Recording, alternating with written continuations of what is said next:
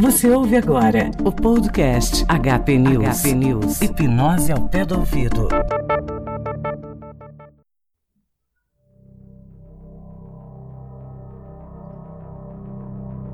Bom dia, boa tarde, boa noite. Aqui quem vos fala é Samer Spencer, trazendo para vocês mais um episódio do podcast HP News, a hipnose ao pé do ouvido. E no episódio de hoje eu trago para vocês um áudio lançado pela Câmara Municipal de São Paulo em comemoração à data comemorativa do dia de hoje, dia 25 de setembro, que celebra o Dia do Hipnólogo.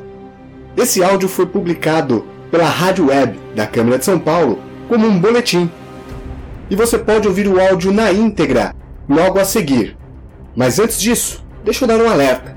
Estou utilizando o áudio original, que foi gravado no decorrer da solenidade que ocorreu na Câmara Municipal de São Paulo. Então é bem capaz, é possível que você ouça chiado, você ouça conversa de fundo, isso faz parte do áudio original decorrente da gravação em meio ao público. Na noite desta terça-feira, o vereador Quito Formiga, do PR, realizou uma sessão solene na Câmara Municipal de São Paulo para comemorar o Dia dos Hipnólogos. Na ocasião, foram realizadas apresentações com médicos sobre os benefícios da hipnose. De acordo com Quito Formiga, o trabalho dos hipnólogos deve ser cada vez mais reconhecido e respeitado pela sociedade. O mais importante é fazer com que o poder público reconheça a hipnose, a hipnoterapia que é um método utilizado para intervenção de doenças crônicas, para muitas coisas. Eu acho que a Câmara Municipal comemora, né, no dia de hoje, com esse evento, um grande marco na sua história, porque em todo o mundo, nos Estados Unidos, vários países, a hipnose tem sido utilizada. E eu pretendo inserir, ajudar os hipnólogos a inserir a hipnose na rede municipal da saúde. Nós temos aí um grande interesse em fazer com que essa, essa, esse método se amplie, porque sabemos da seriedade, sabemos, temos noção do, dos benefícios que isso pode trazer à população. Osmar Colas, coordenador do Grupo de Estudos da Hipnose da Unifesp, falou sobre a importância desta data para quem trabalha com a hipnose. Essa data tem a sua importância na medida de que nós podemos perceber que a hipnose passa a ser é, entendida, aceita dentro do sistema também de um sistema político do nosso município é, não só dentro da universidade, como ela vem sendo aceita paulatinamente, e hoje nós já temos a, o reconhecimento da hipnose pelo, pela medicina, pela odontologia, pela psicologia, pela fisioterapia, terapia ocupacional.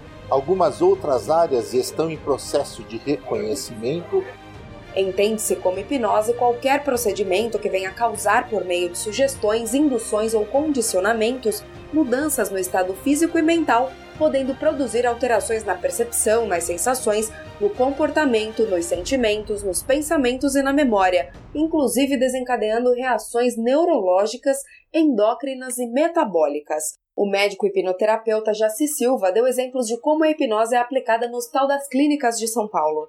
Nós desenvolvemos ali no Instituto de Psiquiatria, eu fiz um projeto da Neurodor, na qual nós abordamos a fibromialgia. A fibromialgia talvez seja um dos distúrbios mais prevalentes nas mulheres, principalmente na cidade de São Paulo, e é um caso sempre que para o tratamento envolve uma série de medicamentos antidepressivos, ansiolíticos, antipsicóticos, relaxantes musculares a pessoa passa a tomar quase 15 comprimidos por dia.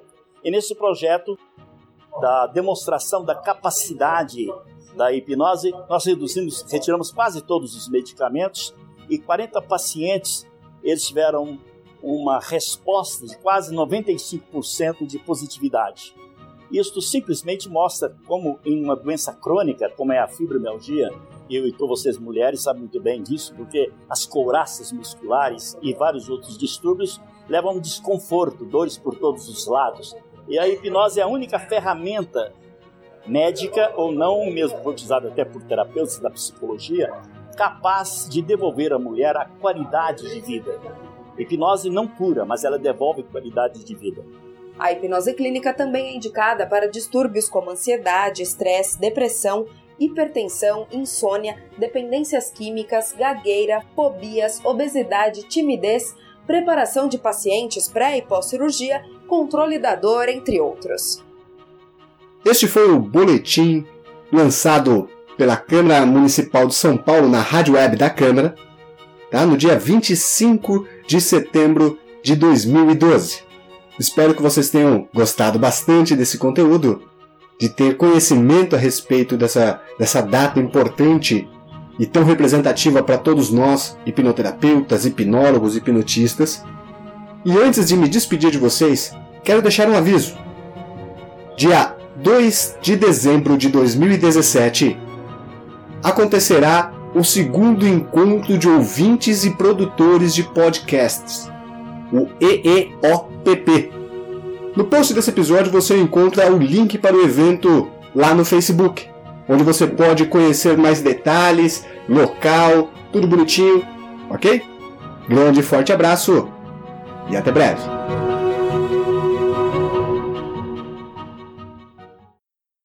Você ouviu o HP News.